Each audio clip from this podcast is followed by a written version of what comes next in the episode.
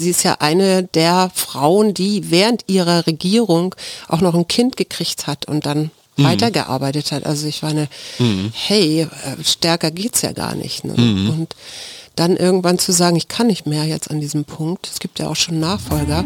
Ich kann das total nachvollziehen. Herzlich willkommen zum Mutmach-Podcast von Funke mit Suse, Paul und Hajo Schumacher. Heute ist Mutmach-Montag mit Wichtigem, Witzigem und Wirrem.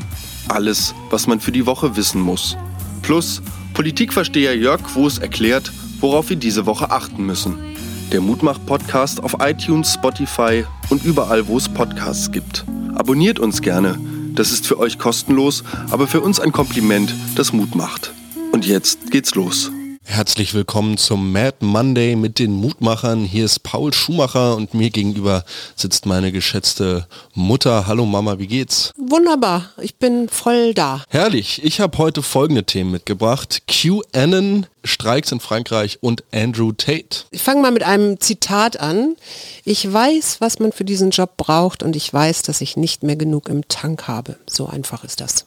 Ja, die neuseeländische Premierministerin, da möchtest du heute mit uns drüber reden. Genau, und dann habe ich noch sehr nachhaltige Dinge, die man auf einem Segelboot mitnehmen kann. Okay. Und ich möchte ein bisschen über Misogynie reden, also über Frauenfeindlichkeit. Aha. Und ich möchte erstmal jemanden grüßen. Ich habe mich sehr, sehr gefreut über Greta Catalina, die uns immer hört mit ihrer Mutter am Frühstückstisch und die neulich zu ihrer Mutter gesagt hat, es gehört zur Allgemeinbildung, den Namen von Hajo Schumachers Frau zu kennen. Oh.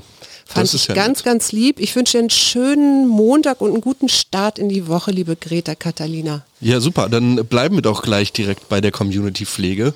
Und ich werde mir einfach mal die Zeit nehmen, an dieser Stelle auf einen Instagram-Kommentar zu antworten, der sich auf unsere letzte Montagsfolge bezog und genauer gesagt auf eine Person, die auch heute noch einmal Thema sein wird, Andrew Tate. Der Kommentar kam von Frederik. Der Kommentar lautet wie folgt.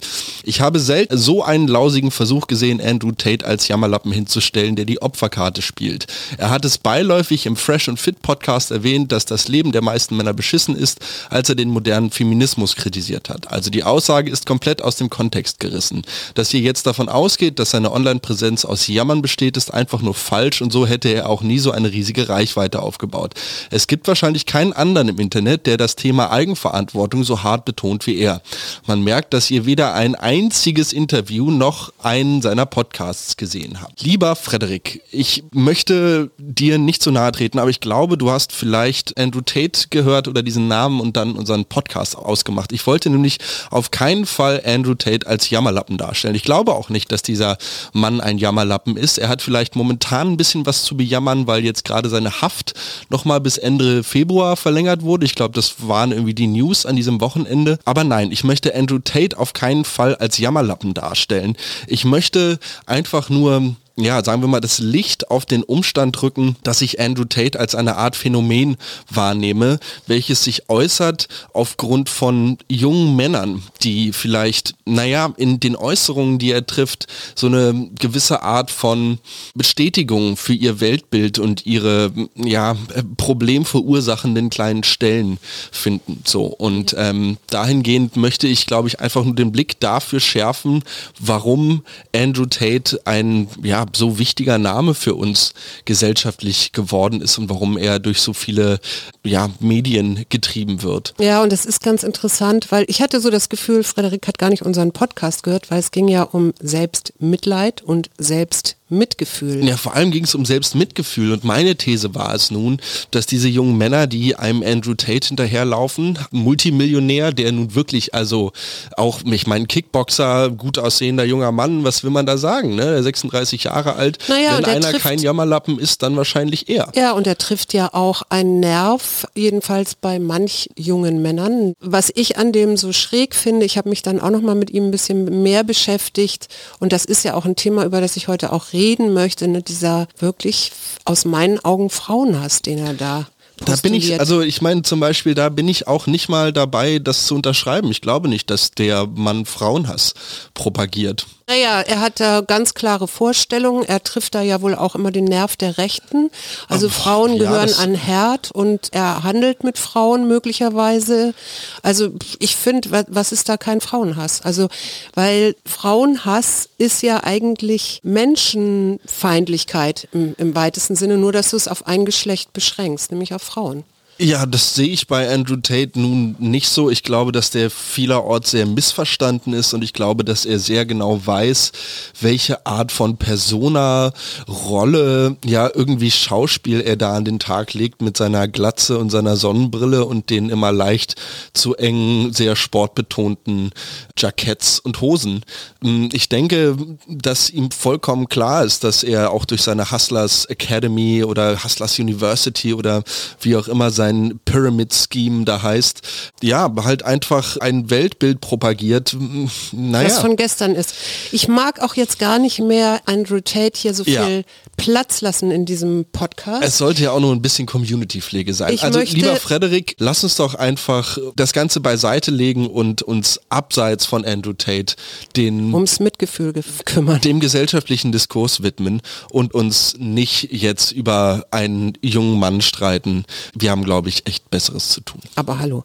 Ich habe noch eine Zuschrift von Manfred, der einerseits sagt, dass Flachspüler, das bezieht sich auf die letzte Folge mit Vince Ebert, in Deutschland schon lange nicht mehr standardmäßig eingebaut werden. Das fand ich ganz interessant und er hat sich jetzt nochmal geäußert, weil dein lieber Vater über eine Gewürzfarm berichtet auf Sansibar Ja. und sich da ein bisschen mit auseinandersetzt. Und Manfred hat auf Papa geantwortet, wenn die Reste der Zimtproduktion verbrannt werden, ist das so CO2-neutral, besser geht's nicht. Was Hajo meint, ist vielleicht Feinstaub oder NOx, wenn die Zimtreste vergammeln, wird genauso viel CO2 frei. Papa hatte sich so ein bisschen mit der Emission, die womöglich entstehen kann, wenn man Zimtreste, also sprich Holz, verbrennt und dann so ein Dampf aufsteigt, ob das eventuell CO2-Emission ist. Vor allem riecht es erstmal ganz klasse, kann ich mir vorstellen. Ja, könnte ich mir auch vorstellen. Hast du mal was von QAnon gehört? Ja, immer mal wieder auch in Bezug auf Trump und seine Anhänger.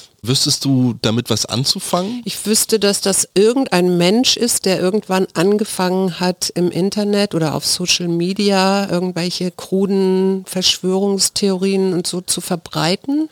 Nee, aber er, man genau weiß ja nicht. nicht, aber man weiß ja nicht, wer er ist. Genau, eben genau nicht. Es geht nicht darum, dass dort mal eine Theorie verbreitet wird, sondern weshalb Q, wie er von seinen Anhängern genannt wird, ob als Einzelperson oder als Gruppe fungiert, erstmal egal. Q stellt erstmal nur Fragen. Q ist nämlich gar nicht daran interessiert, dir irgendeine Doktrin im Sinne einer Verschwörungstheorie oder so in den Kopf zu meißeln, sondern nein, Q möchte einfach nur kritische Fragen stellen und dich selbst zum Nachdenken bewegen.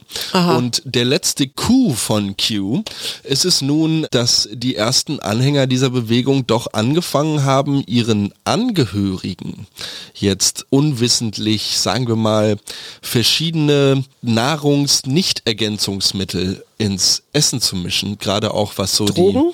die... Ja, nee, nicht unbedingt Drogen. Es gab ja vor allem während der Corona-Pandemie diesen lustigen Umstand, dass es einige Menschen gab, die auf die Idee kamen, Pferdeentwurmungsmittel im großen Stil zu Ach, konsumieren. stimmt, ja. Ich genau. glaube, war, war Herr Trump nicht auch so davon begeistert oder Oh, wollte das, irgendwie. äh, da Na, möchte ich mich nicht egal. so weit aus dem Fenster lehnen.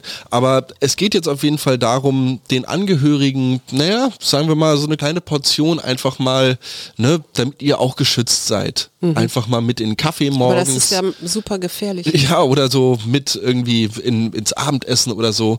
Auf jeden Fall wird jetzt quasi online dazu aufgerufen, den Angehörigen unwissentlich ja gewisse erfolgsversprechende medizinische Corona-Maßnahmen ins Essen zu tun. Hm, Macht mich eher traurig, muss ich ganz ehrlich sagen. Ja. Aber wir sind ja ein Mutmach-Podcast. Genau. Wobei wirklich diese letzte Woche, also worüber ich mich sehr gefreut habe, ist, dass der Völkermord in den Jesiden inzwischen anerkannt ist vom Deutschen Bundestag und zwar einstimmig, weil ja gerade auch der IS jesidische Frauen verschleppt hat, die als Sklavinnen gehalten wurden oder noch werden und es, es sind auch noch über 1000 Menschen, die oder Frauen, die vermisst werden. Mhm. Und ich finde das richtig, das zu würdigen und zu sagen, das war Völkermord. Und damit einhergehend, und wie, wie, gesagt, ich bin immer wieder über diese Frauenfeindlichkeit gestolpert, weil Jacinda Ardern in Neuseeland ja zurückgetreten ist in der letzten Woche. Ja. Und wir haben ja eine Freundin, die in Neuseeland wohnt, die du auch kennst, Anke Richter die habe ich dann natürlich gefragt, wie, wie es euch jetzt damit oder was denkt ihr darüber? Weil wir hier in den Gazetten sehr viel hatten, ja, sie hat ihre Wirtschaftspolitik nicht wirklich umsetzen können. Und seht, siehst du das genauso oder siehst du, wo, wo war ihr Scheitern? Mhm.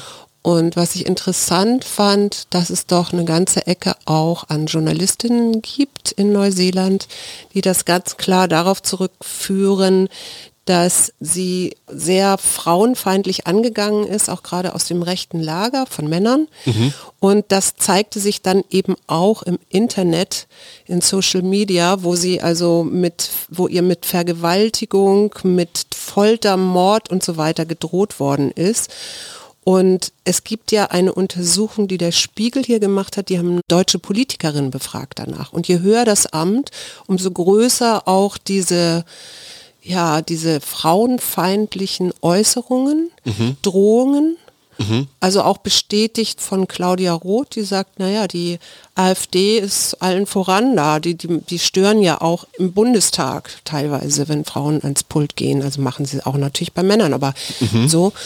Und das fand ich schon doch beunruhigend und irgendwie auch traurig, weil für mich die neuseeländische Ministerpräsidentin eigentlich als jemand rübergekommen ist, der sehr empathisch war, der in einer sehr großen Krise ja auch ihre Frau gestanden hat, nämlich in der Pandemie. Also Neuseeland ist das Land, das, glaube ich, am wenigsten Corona-Fälle hatte mit einer sehr restrikten Politik.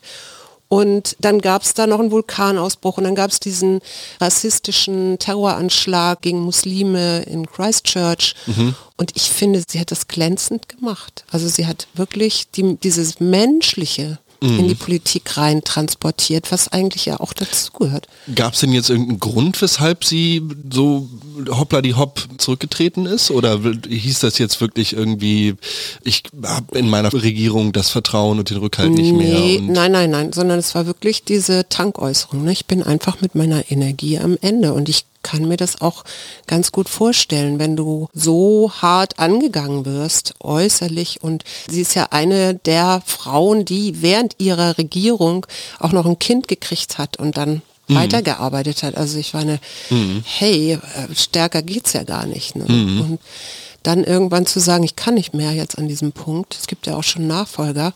Ich kann das total nachvollziehen und ich denke mir dann immer so, ey, das kann doch nicht wahr sein, dass wir eigentlich immer denken, wir sind schon so weit und eigentlich scheint es doch ich, nicht so zu sein. Ich glaube, so darf man gar nicht denken, weil du damit genau den Leuten Vortrieb gibst, die uns in einer dunkleren und wesentlich düstereren Version dieser Gesellschaft halten wollen. Um auf das Thema Hassrede im Internet zu kommen, da stimme ich dir vollkommen zu. Je höher das Amt, desto größer ist die Zielscheibe auf deinem Rücken als öffentliche Person. Ja. Und da ist natürlich das Internet gerade aufgrund seiner Anonymität und der schweren Nachverfolgbarkeit von, ja, vielleicht vielleicht sogar juristisch relevanten Äußerungen, die dort gegenüber äh, Personen des öffentlichen Lebens getroffen werden, ähm, ist ziemlich schwierig, da irgendwem habhaft zu werden. Ja, aber denk mal an die Baerbock-Debatte, wo da ging es plötzlich um Klamotten. Also ja, was komplett Klamotten Banane.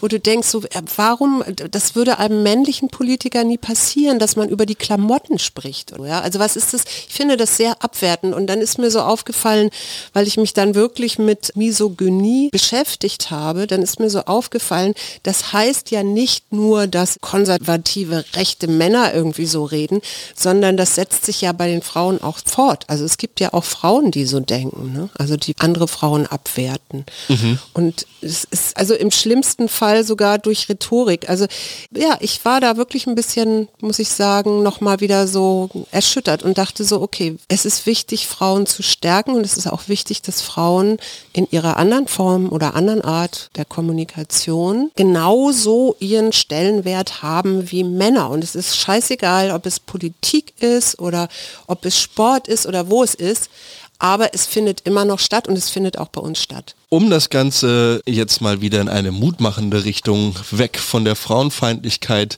hin zur Entwicklungshilfe zu wenden, möchte ich über Sadio Mané berichten. Fußballspieler seines Zeichens beim FC Bayern, wenn ich da jetzt nicht ganz falsch informiert bin. Und dieser junge senegalesische Mann hat es sich zur Aufgabe gemacht, mit dem Geld, was er durch das Fußballspielen hier in Europa verdient, bei sich zu Hause in Afrika das Dorf, in dem er groß geworden und aufgewachsen ist, langsam aber sicher in eine Kleinstadt umzubauen. Mhm. Das heißt, es wurde ein Hospital gebaut, es wurde eine Postfiliale gebaut, es wurde eine Schule gebaut. Verschiedene Mitglieder der Community kriegen eine gewisse Grundsicherung im Monat von seinem Gehalt ausgezahlt und ich finde, wenn das keine mutmachende Geschichte ist, die Fußballmillionen, die hier übersees verdient werden, in die Heimat mitzubringen und dort wirklich einfach nachhaltig einem ganzen Dorf, einer ganzen Gemeinschaft etwas Gutes zu tun, eine unglaublich bezaubernde Geschichte. Ja, finde ich auch. Und ich habe auch noch eine schöne Geschichte von einem französischen Ingenieur, Corentin de Châtel-Perron. Der segelt nämlich oder ist sechs Jahre gesegelt auf einem Katamaran um die Welt, auch nicht alleine, und hat da nach nachhaltigen, einfachen Lösungen gesucht. Der hat also selber seinen Katamaran aus Hanf und Harz gebaut. Mhm hat damit auch bewiesen, dass er damit segeln kann, dass das Boot hält und hat dann nach einfachen Techniken oder Gerätschaften gesucht, die Tüftlerinnen und Tüftler aus ärmeren Ländern erfunden haben ne? und die leicht herzustellen sind, die aus recycelten Materialien sind und die man einfach reparieren kann. Der hatte nachher auf seinem Katamaran mhm. Hühner, der hatte da Pflanzen, die er angepflanzt hat, also damit er dann immer vegetarische Kost oder überhaupt Grünzeug hatte. Es gab Insekten, aus Insektenlarven hat er eben auch Hühnerfutter gemacht, mhm. aber die kann man natürlich auch selber essen. Und er ist so an verschiedene Orte gesegelt, unter anderem auch nach Bangladesch. Und in Bangladesch, so kam das überhaupt, da hat er festgestellt, dass ja unsere Jeans-Liebe mhm. dazu führt, dass in Bangladesch Flüsse völlig verseucht sind. Mhm. Und da war irgendwie so bei ihm der Punkt zu sagen, so, hm, was kann man denn machen und wie kann man eben solche nachhaltigen Lösungen auch holen, damit du nicht die Umwelt zer zerstörst. Ne? Nur weil wir Cargo Shorts. Dann hat er unglaublich viele Sachen gemacht, unter anderem auch sich eine Pilzspezialistin an Bord geholt, die mhm. so ein Pilzmyzel aus, ich glaube, es waren Reishi-Pilze mhm. entwickelt hat, mit dem du Surfbretter wieder reparieren kannst. Oh, also wow. die dann so ein, so ein, keine Ahnung, eine Oberfläche oder so bauen aus diesem Myzel und damit kannst du diese alten Bretter eben auch wieder heil machen und weiter mit ihnen fahren. Oder einen Solarofen, den du mit wenig Material bauen kannst und der dann an Bord dafür sorgte, dass sie kein Holz mehr brauchten, um jetzt da, ich meine, wenn es nass ist und dann dampft das ganz stark, ist das auch nicht gesundheitsförderlich. Mhm. Aber mit Spiegeln und der Sonne kannst du unheimlich tolle Öfen auch bauen. Ne? Und solche Sachen hat er gesucht, fand ich wahnsinnig toll. Apropos tolle Öfen, ich muss ja ganz ehrlich sagen, du warst jetzt gerade bei Tüftlern in Bangladesch und rund um den Globus. Soweit muss man da gar nicht gucken, um wirklich innovative Ideen zu finden. Eigentlich tatsächlich nur rüber ins Nachbarland und zwar nach Frankreich. Mhm. Dort gab es ja in der letzten Woche gigantische Proteste aufgrund der Hochsetzung des Renteneinstiegsalters. Ja. Und das, das wird, führte, hier wahrscheinlich auch noch kommen? Auch vermutlich. Herr Spahn hat ja schon nicht hinterm Zaun gehalten mit seinen Forderungen, wie das Ganze in der Zukunft zu gestalten sei mit dem Renteneinstiegsalter. Aber was äh, diese Proteste in Frankreich hervorgebracht haben, war ein unglaublich tolles Foto von jemandem, der, der sieht so aus wie Tramschienen, aber einen fahrbaren Grill auf diese Schienen gesetzt hatte und damit wurde durch die Stadt gezogen. Mhm. Also wenn jemand das Streiken perfektioniert hat und das Ganze auch noch Low-Tech-mäßig irgendwie für mehrere Menschen als Versorgung gelten soll, dann auf jeden Fall zu den Franzosen gucken, da gibt es einen fahrbaren Schienengrill. Ja, okay, Großartig. ich kenne nur diese Grills hier auf dem Wasser immer, so diese komischen. Ja, Aber egal. Grillboote, ja. Wir haben Jörg Voß noch, der uns jetzt was zur politischen Lage sagt. Das letzte Mal haben wir es, glaube ich, in der Reihenfolge verkehrt gemacht. Oder heute? Diesmal werden wir es auch wieder verkehrt machen. Aber was sagt denn die Ampel? Lieber Jörg. Hallo Suse, hallo Paul. Ja, wie geht es der Ampelkoalition in dieser Woche? Man muss feststellen, dass der eskalierende Streit um die möglichen Panzerlieferungen an die Ukraine die Koalition mittlerweile auf das Schwerste belastet. Olaf Scholz ist in der Frage ja zurückhaltend. Jetzt gab es die Konferenz in Rammstein, wo wieder keine Entscheidung zugunsten einer solchen Lieferung gefallen ist. Und der Ton innerhalb der Koalition wird maximal scharf. Die liberale Verteidigungspolitikerin, immerhin Vorsitzende des Bundestagsverteidigungsausschusses, Frau Strack-Zimmermann, wirft der eigenen Regierung vor, eine Katastrophe produziert zu haben, dass sie keinen Beschluss über die Lieferung herbeigeführt hat. Der Ton wird rauer bei den Grünen, denkt man ähnlich, formuliert allerdings nicht so hart und mittlerweile wird es den SPD-Linken zu bunt und man geht in Gegenposition und schießt aus allen Rohren zurück. Und die große Gefahr für Olaf Scholz ist, wenn er nicht schnell eine Sprachregelung findet, mit der alle drei Koalitionsparteien leben können, dann wird das Ansehen der Ampelkoalition weiter leiden. Die Zustimmungswerte werden weiter sinken und die Koalition wird in der Öffentlichkeit als ziemlich zerstritten dastehen in einer Frage, die im wahrsten Sinne des Wortes kriegsentscheidend ist. Und was liegt denn diese Woche an? Natürlich ist es besonders wichtig, dass die Koalition ganz schnell diesen eskalierten Streit um die Panzerlieferung in den Griff bekommt. Und da sind jetzt alle Augen auf Boris Pistorius, den neuen Verteidigungsminister, gerichtet, der einen ordentlichen Einstand hatte. Es war ja ein Kaltstart, wo er wirklich nur wenige Stunden hatte, sich in die Materie einzuarbeiten. Und jetzt muss er die aufgeregten Gemüter besänftigen und diese gemeinsame Sprachregelung hinkriegen. Dazu wird es am Montag ein Mittagessen geben mit den Verteidigungspolitikern der Koalition. Und das ist die Runde, in der Boris Pistorius eine klare Ansage machen muss. Er muss der Herr in dieser Debatte sein. Er ist der Verteidigungsminister, er ist das Sprachrohr und der Vertraute des Bundeskanzlers in dieser Frage. Und bei diesem Treffen muss er wieder Disziplin herstellen in der Koalition. Und deswegen ist auch dieses Treffen und dieser erste Auftritt von Boris Pistorius eben im Kreis der Ampelkoalitionsverteidigungspolitiker so wichtig. Denn äh, wenn diese Runde im Streit auseinandergeht, wird die Koalition eine sehr unschöne Woche erleben. Und da ich immer nicht weiß, wie ich jetzt hier am Ende so rauskommen soll, gucke ich jetzt einfach ganz hilfesuchend zu dir und ja. frage mich, ob du noch ein Thema hast für heute. Ich habe jetzt kein direktes Thema mehr, vielleicht noch ein Zitat von Corentin de Châtel-Perron. Der hat den kleinen Prinzen ein bisschen modernisiert und hat gesagt, wenn du ein Schiff bauen willst, versammle nicht deine Männer und Frauen, um ihnen Befehle zu erteilen, ihnen jedes Detail zu nennen, ihnen zu sagen, wo sie jedes Ding finden können. Wenn du ein Schiff bauen willst, dann wecke in den Herzen der Männer und Frauen die Sehnsucht nach dem Meer. Ja. Schön. Hast du Sehnsucht nach dem Meer? Ja, ich habe Sehnsucht nach mehr, vor allen Dingen, wenn ich immer diese kleinen Videofilmchen sehe, die dein Vater mir so schickt, wo man dann junge afrikanische Männer voller Spaß ins Wasser springen sieht und so, da denke ich dann, ach ja, da könnte ich jetzt auch gut sein. Ja, wenn nicht hier, dann auf Sansibar, aber mit euch doch weiter in Berlin. Schöne Woche. Wir wünschen euch eine schöne das war der Mutmach-Podcast von Funke. Jeden Montag, Mittwoch, Freitag ganz frisch. Unterstützt uns bei steady.fm, folgt uns auf Instagram oder hinterlasst gerne eine nette Bewertung. Wir hören uns.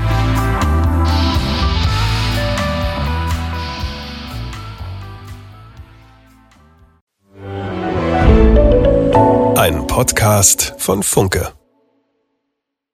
This is your invitation to the intersection of versatility and design. Experience the empowering feeling of the Lexus SUVs and some of the best offers of the year on select models at the Invitation to Lexus sales event now through April 1st. Lease the 2024 RX 350 Premium all-wheel drive for 528 a month for 36 months with 49.99 due at signing. Experience amazing at your Lexus dealer. Call 1-800-USA Lexus for important lease offer and pricing details. Not all customers will qualify. Offer in the Lexus Eastern area and it's April 1st, 2024.